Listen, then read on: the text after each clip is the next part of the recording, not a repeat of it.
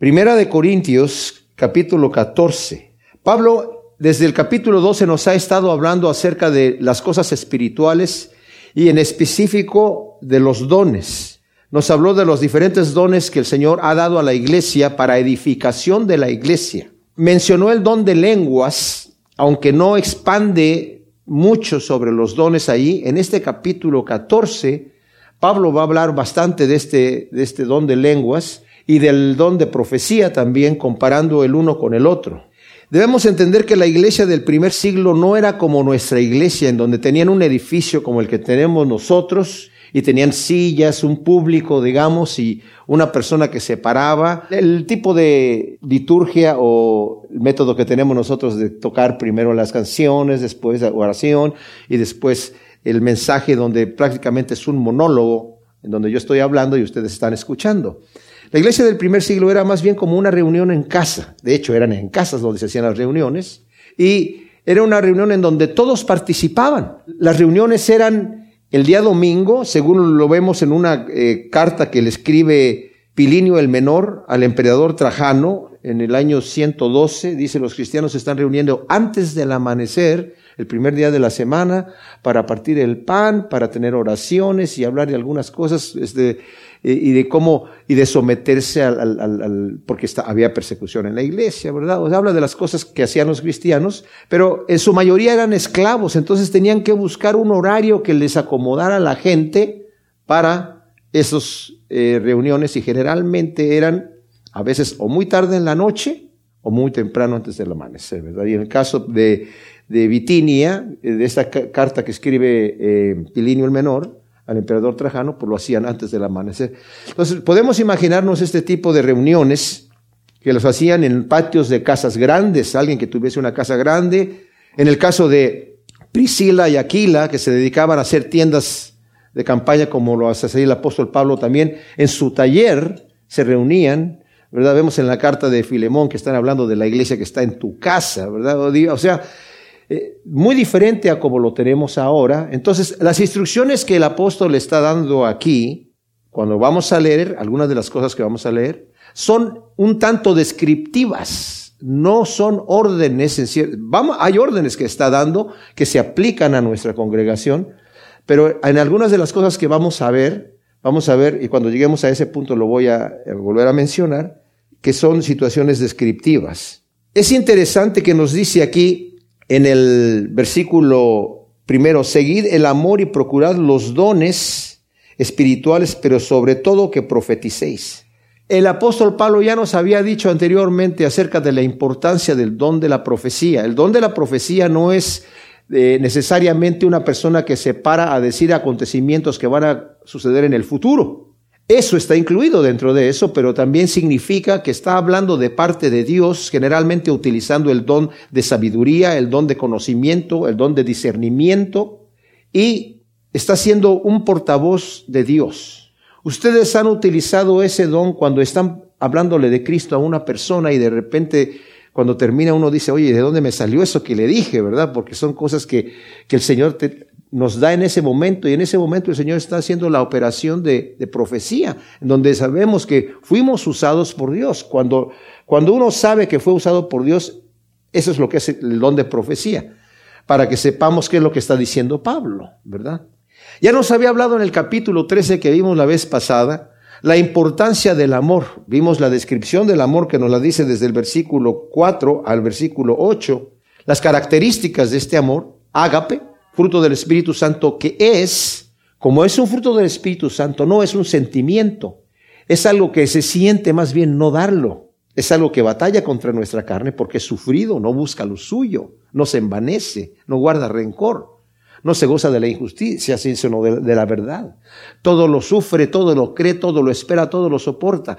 Esas son cosas que van en contra de nuestra carne, ¿verdad? Pero se dan como hablábamos hace un momento, estábamos en una reunión y estábamos hablando acerca del amor ágape, es el amor que duele, ¿verdad? El Señor nos amó de esa manera en la cruz, ¿verdad? El amor que duele es el amor ágape. El amor sentimental, ese no duele, ese se siente, es un sentimiento bonito. El amor eh, que es el amor, digamos, filial, fileo. El amor estorger es el amor de amigos, el amor familiar o de mejores amigos. Y ese también se siente bonito. Pero el amor que es el fruto del Espíritu Santo es la columna que tiene que estar sosteniendo cada situación que se hace en la iglesia y en nuestra relación, en todas las cosas que nosotros somos y hacemos como cristianos, debemos tener eso como columna en nuestra vida. Si no, no lo estamos haciendo para Dios. Todo lo que hacemos en esta vida sin amor, Dios no nos lo toma en cuenta. Yo creo que el propósito, ya ven que cuando nos vimos en el capítulo 3 que nos dice Pablo que nuestras obras van a ser juzgadas de acuerdo a la intención de nuestro corazón. Y si nuestras obras son de oro, de plata, de piedras preciosas, van a permanecer, porque van a ser probadas por el fuego. Pero si fue madera, o jarasca o heno, se van a quemar. Bueno, ¿y cómo aseguro que sean las que van a permanecer, que mis obras las estoy haciendo con el amor agape? Van a permanecer. Si no tengo amor, de nada me sirve, todo se cae. Si yo doy mis bienes para repartirlos a la gente y ayudar, y doy mi cuerpo en martirio, nos dijo ya en el versículo eh, 3, y no tengo amor, de nada me sirve. O sea, todo lo que yo pueda hacer, aún hasta la exageración de dar mi cuerpo en martirio, si no tengo amor, de nada me sirve.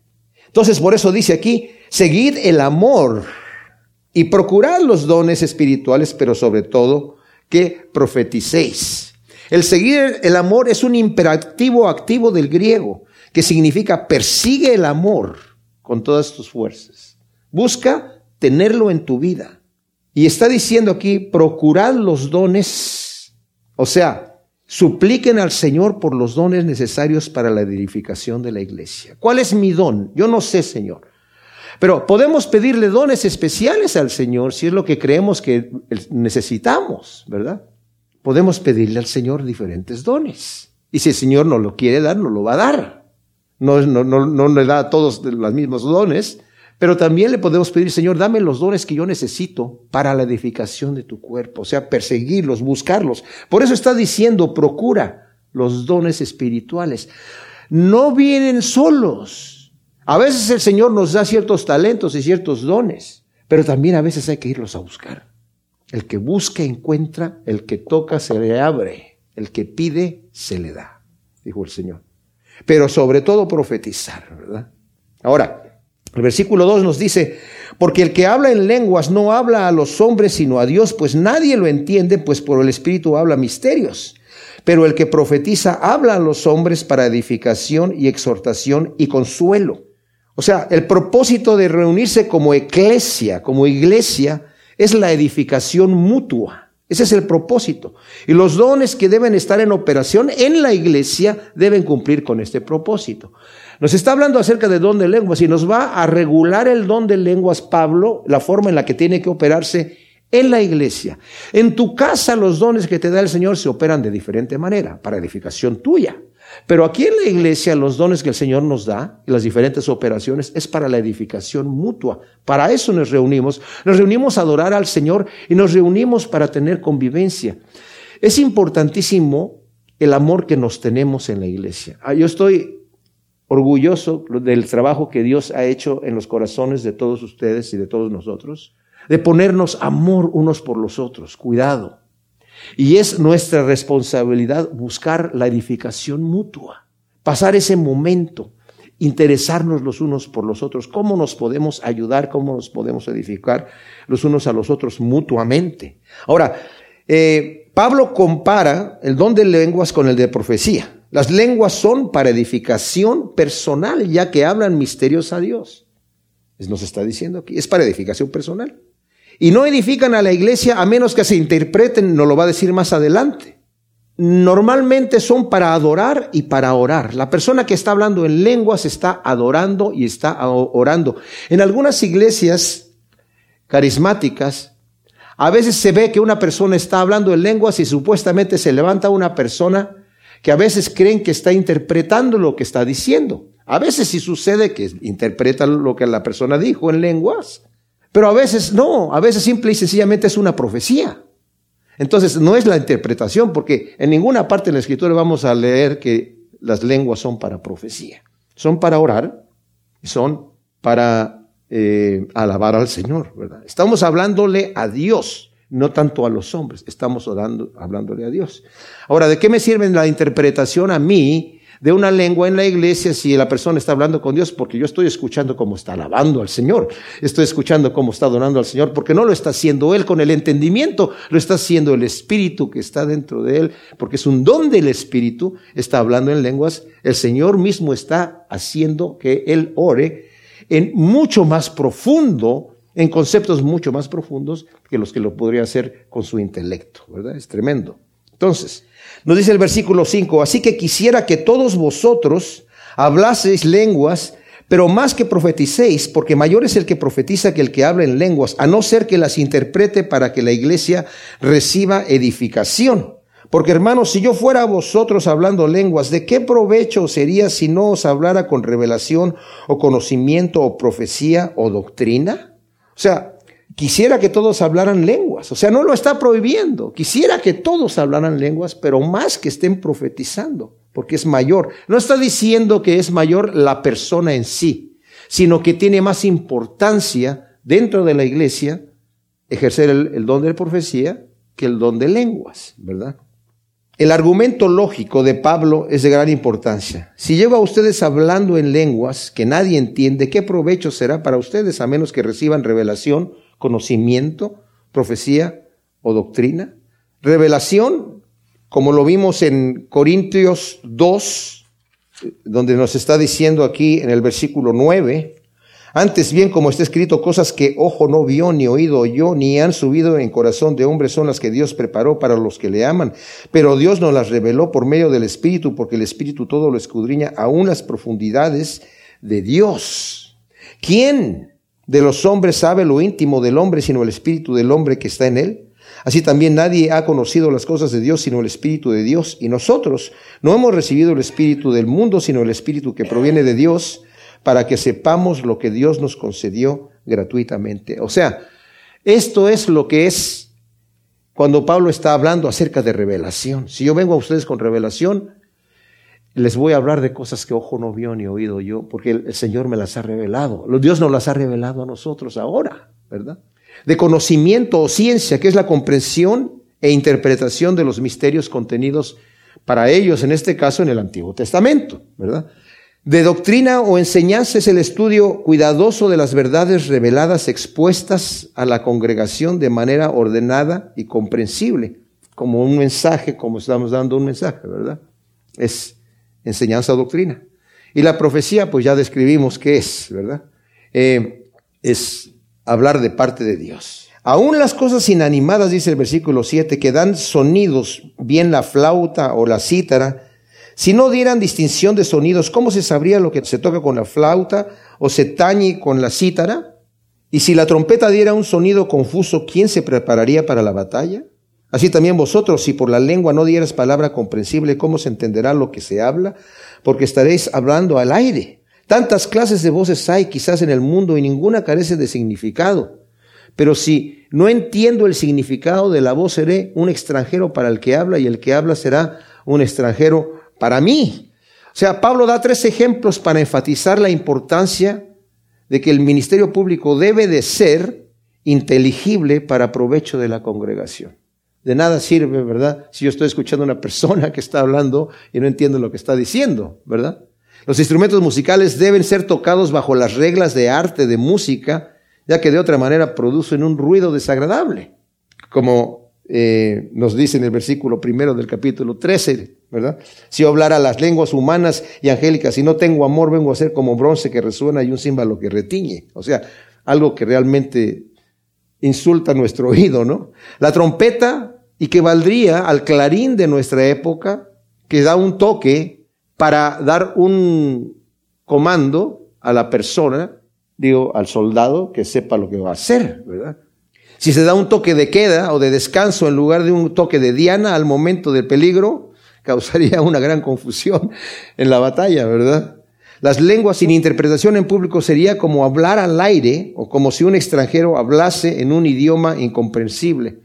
Aquí cuando usa la palabra extranjero es la palabra bárbaro, ¿verdad? Y la palabra bárbaro viene, viene de que eh, la, hicieron porque el extranjero, la, que está, la persona que está oyendo a alguien que no, que no entiende, era como bárbaro, bárbaro, bárbaro, bárbaro, bárbaro, de ahí viene bárbaro, ¿verdad? Entonces, eh, dice, si yo estoy escuchando, estén hablando en lenguas, pues sí, es como un, un extranjero, ¿verdad? Que no está entendiendo lo que está pasando ahí. Así también vosotros, dice el versículo 12, puesto que anheláis dones espirituales, procurad abundar en ellos para edificación de la iglesia, por lo cual el que habla lenguas, ore para que interprete. Porque si yo oro en lenguas, mi espíritu ora, pero mi entendimiento queda sin fruto. Entonces, ¿qué? Oraré en el espíritu, pero oraré también con el entendimiento.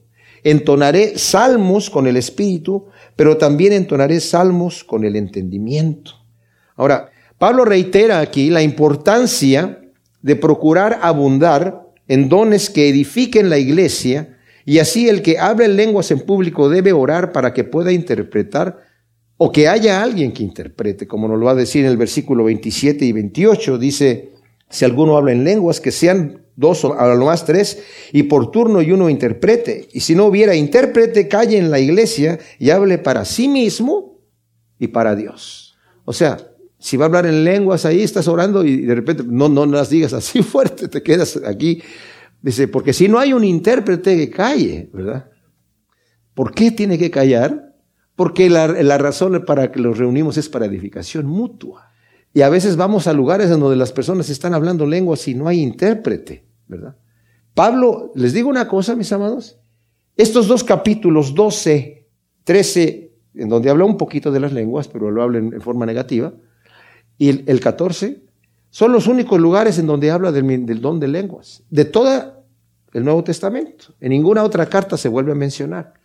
En algunos lugares se les da demasiada importancia como si fuese algo que manifiesta que el Espíritu de Dios vive en mí. El mismo Pablo nos dijo ya, y lo vimos en el capítulo 12, versículo 30. Bueno, vamos a leerlo desde el 29. Estas preguntas son retóricas, no necesitan contestación, pero si la, porque la contestación es obvia y es no. ¿Son todos apóstoles? Por supuesto que no. ¿Acaso todos son profetas? No. ¿Todos maestros? No. ¿O acaso todos hacen milagros? Tampoco. ¿Tienen todos dones de sanidad? No. ¿Hablan todos lenguas? Tampoco. ¿Interpretan todos? No. Entonces, no todos hablan lenguas, pero tienen el Espíritu Santo, ¿verdad? La evidencia del Espíritu Santo tampoco son los dones del Espíritu. La evidencia del Espíritu Santo es que yo tenga amor en mi corazón. La evidencia del Espíritu Santo es el cambio en mi vida que me hace semejante a Cristo Jesús. Ahora, el que ora en lenguas ora en el espíritu, pero su entendimiento queda sin fruto, ya que el espíritu se comunica a niveles más profundos y sublimes. En Romanos 8:26 el Pablo nos está hablando acerca de que dice, a veces no sabemos qué debemos orar, pero el espíritu intercede por nosotros con gemidos indecibles. La lengua es lo mismo. Tal vez no todos hablan lenguas, pero todos pueden gemir en el espíritu, ¿verdad? Yo a veces estoy orando y, sinceramente les digo, Señor, yo no sé qué orar. Y, nada más gimo delante del Señor. Y siento, aunque eso es un insulto para nuestra mente, las lenguas y el, gemido en el espíritu, ¿verdad? ¿Por qué? Porque no sabemos lo que estamos orando, pero sentimos que el Espíritu Santo está orando a través de nosotros y sabe y está el Espíritu que está unido a nosotros porque el Espíritu Santo somos templo del Espíritu Santo y intercede por nosotros. Es una cosa impresionante esta, esta, situación, que para muchos es locura. Lo vamos a ver un poco más adelante también, como lo menciona Pablo aquí. Ahora dice, oraré y cantaré con el espíritu, pero también con el entendimiento. No significa que primero voy a hablar y cantar en, en, en lenguas y luego voy a cantar en el idioma que entiendo. No. Aún en el idioma que entiendo lo voy a hacer en el espíritu. Porque les digo una cosa, el Señor cuando le dijo a la samaritana que Dios busca adoradores que le adoren en espíritu y en verdad, no está diciendo que le adoren en lenguas, está diciendo que le adoren en espíritu, porque entonces solamente los que tienen el don de lenguas podrían estar adorando al Señor en espíritu. Entonces, ¿a qué se está refiriendo? Porque algunos lo interpretan así. Oraré en el Espíritu. yo una vez fui a una iglesia donde primero cantamos, ¿verdad? Y se, se, dio la palabra en, en, en español. Y después, bueno, ahora vamos a cantar en el espíritu. Y me quedé yo, ah, pues que estábamos cantando en la carne o cómo estaba la cosa, ¿verdad? Y se pudiesen a cantar en lenguas. Y yo, interesante, ¿verdad? Pero no se está refiriendo a eso, se refiere que yo, aún en el idioma que tengo, voy a cantar con el Espíritu, obviamente operando en mi vida. Dice el versículo 16, porque si bendices con el Espíritu, ¿cómo dirá amén a tu acción de gracias el que ocupa el lugar de simple oyente si no sabe lo que dices? Porque tú a la verdad bien das gracias, pero el otro no es edificado. Doy gracias a Dios que hablo en lenguas más que todos vosotros, pero en la iglesia prefiero hablar cinco palabras con mi entendimiento para instruir a otros que mil palabras en lenguas. Realmente es diez mil palabras en lenguas. Sus versiones eso dice, ¿verdad? Porque la palabra es mairos, que significa diez mil. Ahora, nos está diciendo aquí, si bendices en el Espíritu, o sea, está refiriéndose aquí en lengua sin interpretación en público, tú eres bendecido, pero el oyente no puede ni siquiera decir un amén, ya que no entiende lo que se dice. Obviamente, cuando dice Pablo, ¿cómo van a decir amén? Se, se, entiende que en las reuniones que tenían los corintios se acostumbraba a que cuando alguien hacía una oración todos terminaran y dijeran amén. O estaba dando gracias a Dios por algo, ¿verdad? O estaba alabando al Señor. Los demás decían amén. Dice, pero si lo estás haciendo en lenguas, el otro no sabe lo que estás diciendo. Entonces no va a poder decir ni siquiera el amén. Pablo no censura o menosprecia el don de lenguas, ya que él mismo dice, yo hablo más que todos los corintios. Dice, pero en eclesía prefiero hablar cinco palabras inteligibles que diez mil en lenguas. Imagínense. Cinco palabras, no es nada. Buenos días, ¿cómo están ustedes? Están cinco palabras. ¿Se acabó? ¿Verdad? Bien, ya. Eso, mejor me entendieron eso que hablar diez mil en lenguas, ¿verdad?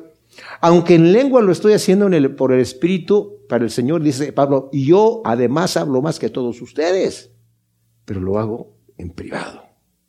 En la iglesia prefiero hablar cinco palabras que un entendimiento, para la edificación de la iglesia, porque de eso se trata cuando nos reunimos, mis amados, nos reunimos para edificación mutua, no para yo ser un show, no para yo presentarme, mira qué espiritual soy y porque estoy hablando en lenguas y estoy espiritual, porque los corintios veían ese don de esa manera. Por eso Pablo está hablando esto. Ellos les gustaban los dones extáticos, ¿verdad? Entonces, cuando ellos me decían, wow, mira, esta persona se levantó y habló en lenguas, uh, qué barbaridad, ¿verdad? Y pues las personas que no tienen el don de lenguas, yo he visto en algunas congregaciones, las inventan. Y se, escucha porque no, no, no lo están haciendo realmente. O sea, una vez escuché una señora que estaba, según ella hablaba lenguas y decía Cristi, Cristi, Cristi, Cristi, Cristi, Cristi, Cristi. Y yo, ¿qué lengua es esa? Y nada más decía Cristi. Pero obviamente hay personas que hablan en lenguas y hay personas que incluso hablan en lenguas de, que se conocen, ¿verdad? Una señora un día estaba hablando en, francés y no entendía francés. Y la persona que se levantó a interpretar, interpretó lo que la persona habló y tampoco hablaba francés. Pero había otra señora que sí hablaba francés y dijo, ¿qué está pasando aquí? Que no era cristiana. Dice, esa señora que habló ese francés refinado, dice, no, esa señora no sabe hablar en francés. Dice, no solamente habló francés, habló francés refinado, muy, muy, muy fino. Dice, y la persona que, la interpretó habla francés, tampoco habla francés. Y esa señora terminó aceptando al Señor de ver esa, esa situación, ¿verdad? Fue tremendo porque vio la interpretación y la interpretación era una canción que estaba cantando la señora, ¿verdad? De adoración a Dios en francés. Versículo 20 del capítulo 14 de Corintios. Pablo nos sigue hablando aquí de la regulación que nos está mostrando acerca de los diferentes dones, ¿verdad? Sobre todo en la iglesia, el don de lenguas, porque Pablo nos está diciendo que cuando nos reunimos como iglesia, la labor importante es, aparte de adorar a Dios y de recibir enseñanza de la palabra, que es para edificación, es para, todo es para edificación mutua. Aún la oración a Dios y la adoración a Dios nos edifica aunque no sea yo el que estoy orando o sea yo el que esté cantando. ¿Cierto o no? ¿Verdad? Cuando nos reunimos a orar y eh, vemos que estamos orando una persona por otra y nosotros no estamos interviniendo más que eh, estando de acuerdo en la oración, somos edificados en eso, ¿verdad? Porque esa es la razón por la cual nos reunimos. Y cuando estamos estudiando la palabra, somos edificados. Y en todas las cosas, ese es el motivo que debe haber cuando nos reunimos. Y por eso debe de haber ese deseo en nuestro corazón de congregarnos. Cuando estamos en nuestra casa, porque hay personas que dicen, yo no necesito ir a la iglesia, yo en mi casa puedo estudiar la Biblia. Sí, pero estás siendo edificado muy poquito, porque obviamente yo en mi casa puedo estudiar y debo estudiar. Puedo orar y debo orar. Puedo alabar y debo alabar en mi casa. Pero el compañerismo que nos tenemos no necesitamos, somos un cuerpo y somos edificados. Y dice, y nadie, ningún miembro del cuerpo le puede decir al otro, no te necesito. No le puede decir eso porque sí se lo necesita. No puede ser tan arrogante para decir no te necesito. Y tampoco puede ser tan humilde como para decir no, porque yo no soy ojo, no soy del cuerpo. Aquí me voy a sentar porque no soy ojo. No, ¿verdad? Aunque seas el dedo gordo del pie, aunque seas un sobaco, eres necesitado en el cuerpo. Todo se necesita, ¿se imaginan? Si no tenemos dedos gordos del pie, no podemos caminar. Todo es necesario. Versículo 20, hermanos, no seáis niños en el modo de pensar, sino sed niños en la malicia, pero sed maduros en el modo de pensar. Pablo ha exhortado a los corintios a no ser niños por ser carnales en el capítulo 3 del versículo 1 al 3, donde les dice, ustedes son niños, porque son carnales. Y aquí ahora les está diciendo, no sean niños en el modo de pensar, no se estén reuniendo ustedes para, para jugar con un don, ¿verdad? Para impresionar a los demás. Tienen que crecer. Claro, el Señor dijo, bueno, ¿qué pasó con lo que dice el Señor? Si no te haces como un niño, no entrarás en el, en el reino de Dios. Ah, es niño en la malicia. En eso sí sé niño, en la malicia. Pero no en el, modo de pensar. En Romanos, al final del libro de Romanos, en el capítulo 16, en el versículo 19, nos dice, porque vuestra obediencia ha venido a ser notoria a todos, así que me gozo a causa de vosotros, pero quiero que seáis sabios para lo bueno e ingenuos para lo malo. Versículo 21 nos dice, en la ley está escrito en otras lenguas y en labios de otros hablaré a este pueblo, y ni aun así me oirán, dice el Señor. Así que las lenguas son por señal no a los que creen, sino a los incrédulos, pero la profecía no a los incrédulos, sino a los que creen. Si pues toda la iglesia se reúne y todos hablan en lenguas y entran indoctos o incrédulos, ¿no dirán que todos estáis locos? Pero si todos profetizan y entra algún incrédulo o indocto, por todos es convencido y por todos es juzgado. Lo oculto de su corazón se hace manifiesto y así prostrándose sobre su rostro, adorará a Dios, reconociendo que Dios está verdaderamente entre vosotros. Este es un pasaje muy difícil, y muchos eruditos bíblicos se han dado por vencidos diciendo, sabes que aquí, aquí hay una aparente contradicción en la escritura. Porque Pablo está diciendo en el versículo 21, perdón, 22, así que las lenguas son por señal no a los que creen, sino a los incrédulos. O sea, las lenguas es señal para los incrédulos. Pero la profecía no para los incrédulos, sino para los que creen. Y luego dice, si pues toda la iglesia se reúne y todos hablan en lenguas y entran los indoctos o incrédulos, ¿no dirán que estás locos? Pues acabas de decir que las lenguas son para los incrédulos. Y luego dices aquí que, Pablo, que si entran los incrédulos a la iglesia y oyen que están todos hablando lenguas, va a decir, están locos. Y, luego dices, pero si todos profetizan y entra algún incrédulo o un indocto, por todos es convencido y por todos es juzgado y lo de su corazón va a ser revelado y va postrado va a encontrar a Dios. Pero en el versículo 22 dices que la profecía no es señal para los incrédulos, sino a los que creen. ¿Verdad que hay una aparente contradicción? Tan es así que J.B. Phillips, que es un eh, traductor de la Biblia, en su versión modificó el versículo. Y él dijo, no es que la Biblia esté mal, pero el copista que hizo el manuscrito más antiguo se equivocó. Y él escribe el versículo 22, así que las lenguas son por señal no a los incrédulos, sino a los que creen. Pero la profecía no a los que creen, sino a los incrédulos. Pero su versión que, que él también la revierte está mal. Porque la profecía sí es para edificación nuestra, también, ¿verdad? Lo dice más adelante también, ya no lo dijo anteriormente. Si yo llego a ustedes sin enseñanza, sin revelación, sin doctrina y sin profecía, ¿qué bien les hace si yo nada más llego hablando lenguas y no llego con esas cosas? Entonces la, la profecía sí me sirve a mí. Obviamente, aquí estamos en la iglesia y estoy yo enseñando la palabra de Dios utilizando el don de profecía, ¿verdad? ¿Saben en dónde está la respuesta, mis amados? Está en el versículo 21 que leímos. En la ley está escrito en otras lenguas y en otros labios hablaré a este pueblo y ni aún así me oirán, dice el Señor.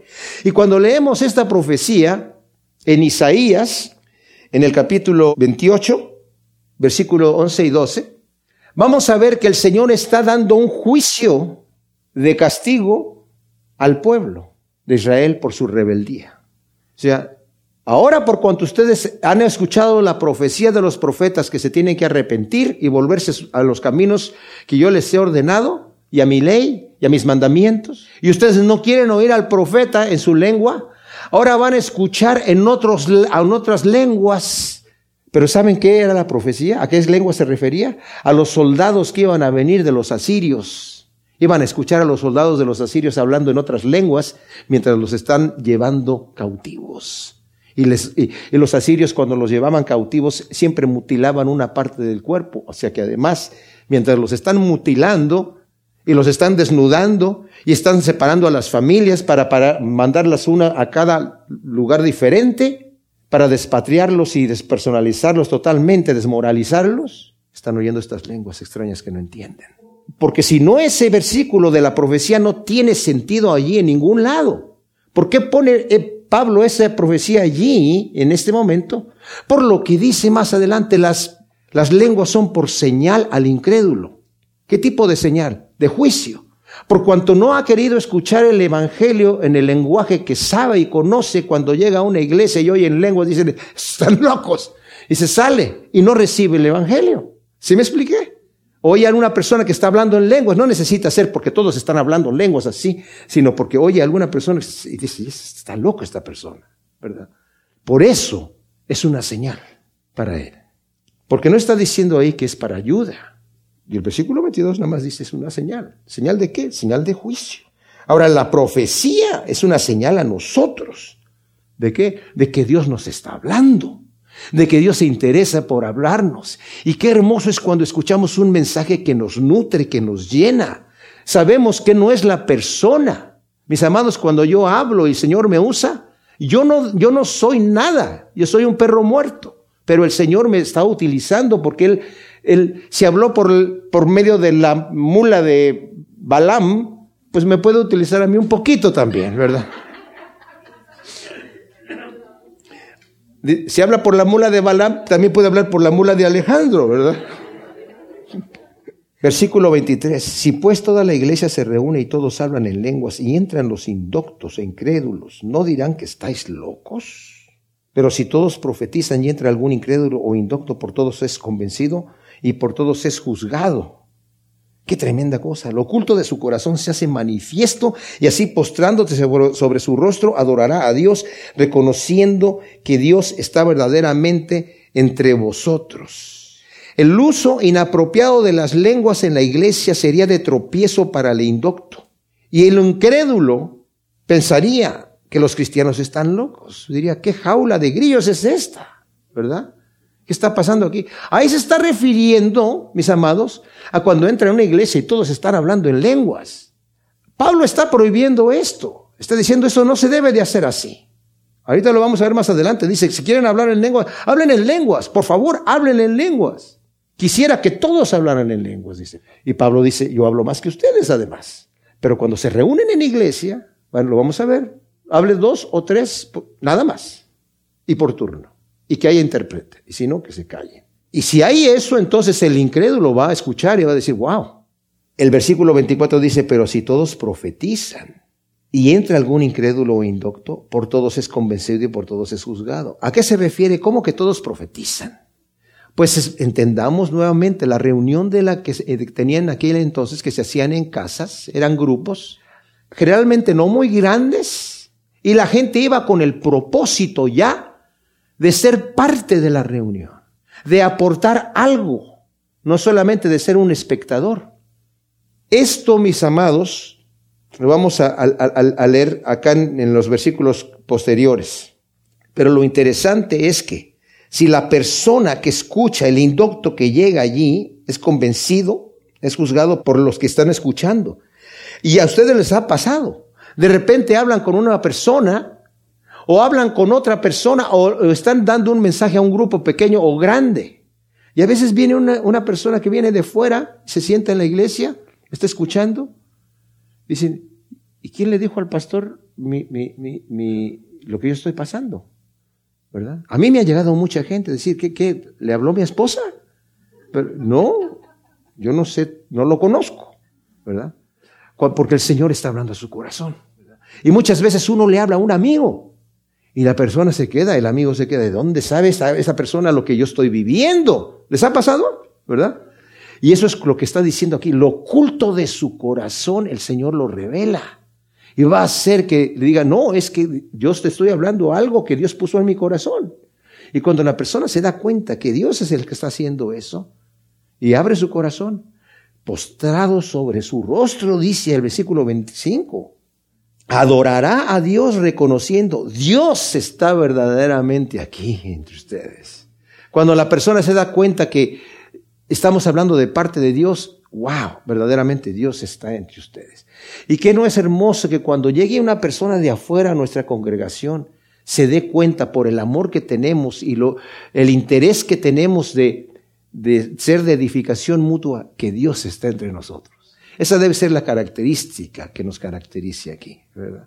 Que se note. Versículo 26 nos dice, entonces, ¿qué hay, hermanos, cuando os reunís? Cada uno tiene salmo, tiene doctrina, tiene revelación, tiene lenguas, tiene interpretación.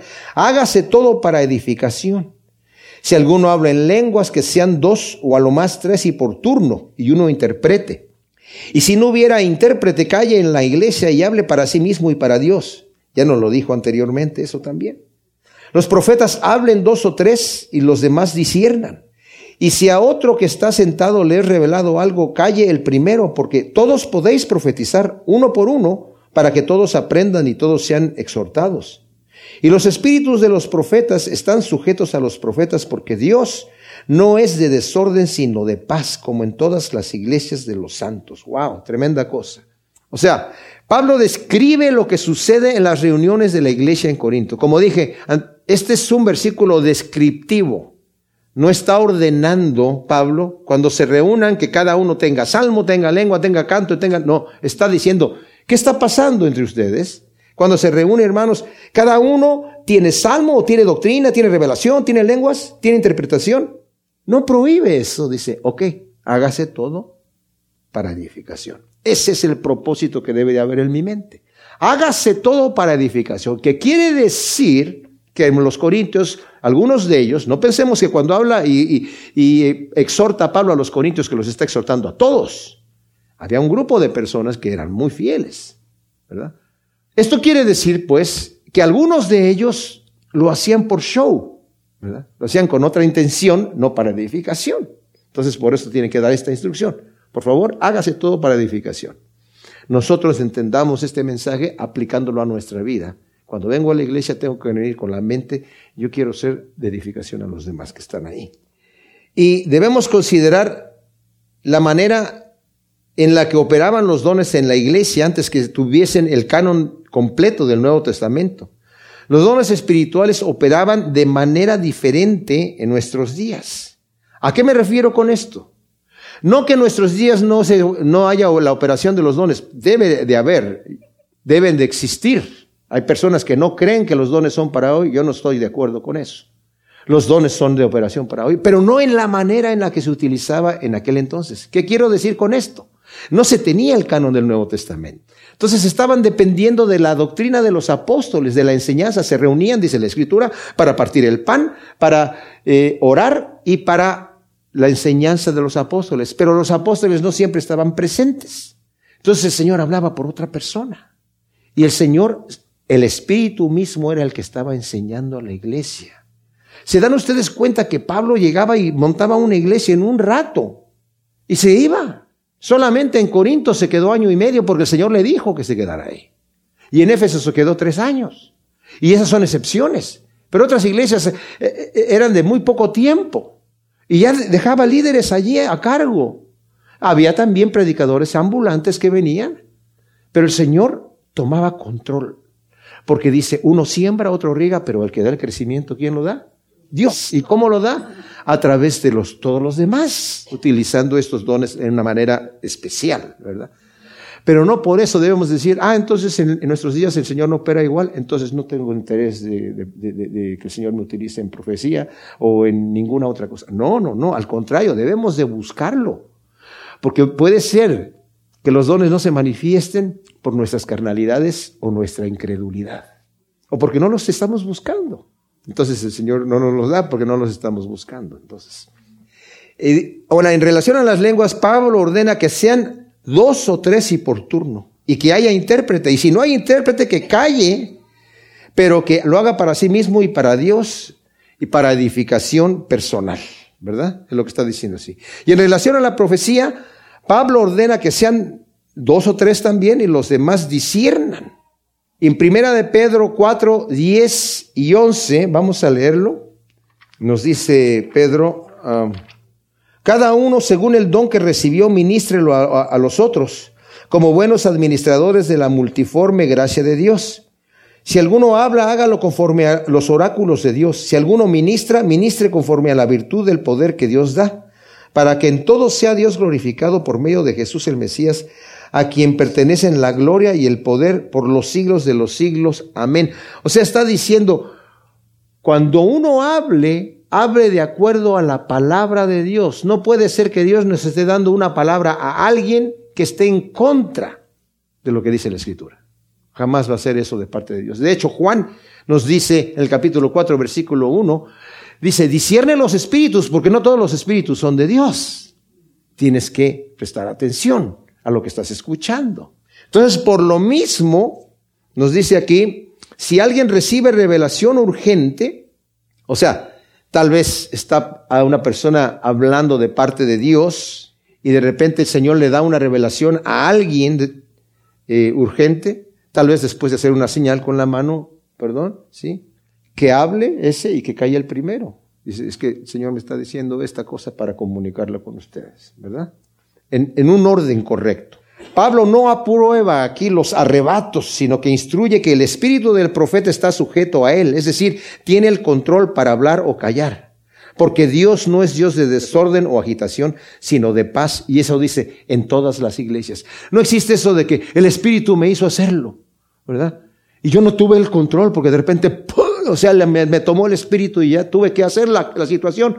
Hay gente que lo hace así. Dios no es así. Dios, en cualquiera de los dones, la persona tiene el control de tenerlo en operación o no. El Señor nos, está diciendo aquí la palabra que el espíritu del profeta está sujeto al profeta. ¿Verdad? Está hablando el espíritu de profecía. Luego nos dice en el versículo 34, eh, las mujeres caen en las congregaciones porque no les es permitido hablar sino estar sujetas como también lo dice la ley. Y si quieren aprender algo, pregunten en su casa a sus maridos porque es indecoroso que una mujer hable en la congregación. Ese es un tema que nos cae mal a nuestros oídos modernos, ¿verdad? Como, ¿cómo que la mujer cae en la congregación? ¿Y por qué va a callar en la congregación? Y dice, dice Pablo que las mujeres caen en la eclesía porque no les es permitido hablar, como también lo dice la ley. ¿En dónde lo dice la ley? Mis amados, la maldición que Dios le dio al hombre por haber comido del fruto prohibido, ¿cuál fue? Te vas a ganar el salario, el pan, con el sudor de tu frente. Y a la mujer, ¿cuál fue la maldición? Vas a parir con dolor y vas a estar sujeta a tu marido. Por cuanto tu marido escuchó tu voz y te obedeció, ahora tú vas a estar, tu deseo va a ser hacer la voluntad de tu marido. No por el hecho de que sea una maldición es, ay, pues la maldición fue esa. No, mis amados, las maldiciones de Dios vienen con bendición adjunta también, porque la mujer está diseñada para eso. No quiere decir que la mujer no tiene ministerios, por supuesto que tiene ministerios. En Filipenses 4.3 y Romanos 16 del 1 al 5 habla de diferentes ministerios que las mujeres tenían como profetizas. Y Pablo ya había dicho que la mujer cuando ore y profetice lo haga cubierta la cabeza. ¿En dónde lo va a hacer? Si no lo va a hacer en la congregación, pues lo va a hacer en su casa. O lo va a hacer con las reuniones de mujeres, porque la escritura habla que las mujeres hablen a otras mujeres, ¿verdad? Va a operar su don de esa manera. Pero dice, y, Pablo lo dice en Timoteo, dice, yo, no permito que la mujer eh, hable en la congregación porque no permito que enseñe al hombre. Y mis amados, han salido muchas falsas doctrinas de situaciones así. Ahora, aquí viene la parte tremenda. Aquí viene la parte tremenda. ¿Acaso ha salido de vosotros la palabra de Dios o solo a vosotros ha llegado? O sea, ¿ustedes creen que se inventó, que el, Señor empezó a hablar a través de ustedes? ¿Ustedes no están reconociendo la autoridad apostólica, les está diciendo Pablo? ¿No están reconociendo la autoridad apostólica? Si alguno supone que es profeta o espiritual, fíjense esto, reconozca lo que os escribo porque es mandamiento del Señor, pero si alguno lo ignora, es ignorado. Algunas versiones dicen que ignore. No, Pablo no está diciendo, no, no importa. No, ¿cómo va a decir Pablo si quieres ignorar un mandamiento del Señor? Pablo está diciendo algo bien tremendo. ¿No te gustó lo que acabo de decir de las mujeres o de las lenguas? Dice Pablo. Quiero que sepas que es un mandamiento de Dios. O sea, no es cosa personal. Es un mandamiento establecido de Dios que ha puesto cuando nos dice que nos sometamos a nuestros gobernantes, nos guste o no, es un mandamiento de Dios. Cuando a los hijos les dice que se sometan a sus padres y que los honren, no es opcional, es un mandamiento de Dios. Y no tiene que ver con el gusto personal de la persona, es lo que Dios está diciendo. Entonces Pablo está diciendo, ¿alguno tiene un problema? Y si alguno lo quiere ignorar, va a ser ignorado, va a ser descalificado. O sea, su ministerio no tiene importancia dentro de la congregación, prácticamente. ¡Wow! Tremenda situación, o sea, es fuerte. Así que hermanos, procurad profetizar y no impidáis, nuevamente dice, el hablar en lenguas, pero hágase todo decentemente y con orden. Y nuevamente, para edificación de los demás. Señor, te damos gracias por tu palabra. Te pedimos que siembres estas semillas en nuestro corazón y que den su fruto a ciento por uno, Señor, para honrarte, obedeciendo en lo que nos has dicho. Yo te pido que tú nos utilice, Señor, en una forma aún más poderosa cada vez, en el amor primeramente teniéndolo en nuestro corazón y en medio de nuestra congregación, y después con todos los dones y operaciones que tú nos quieras bendecir. En el nombre de Cristo Jesús te damos gracias. Amén.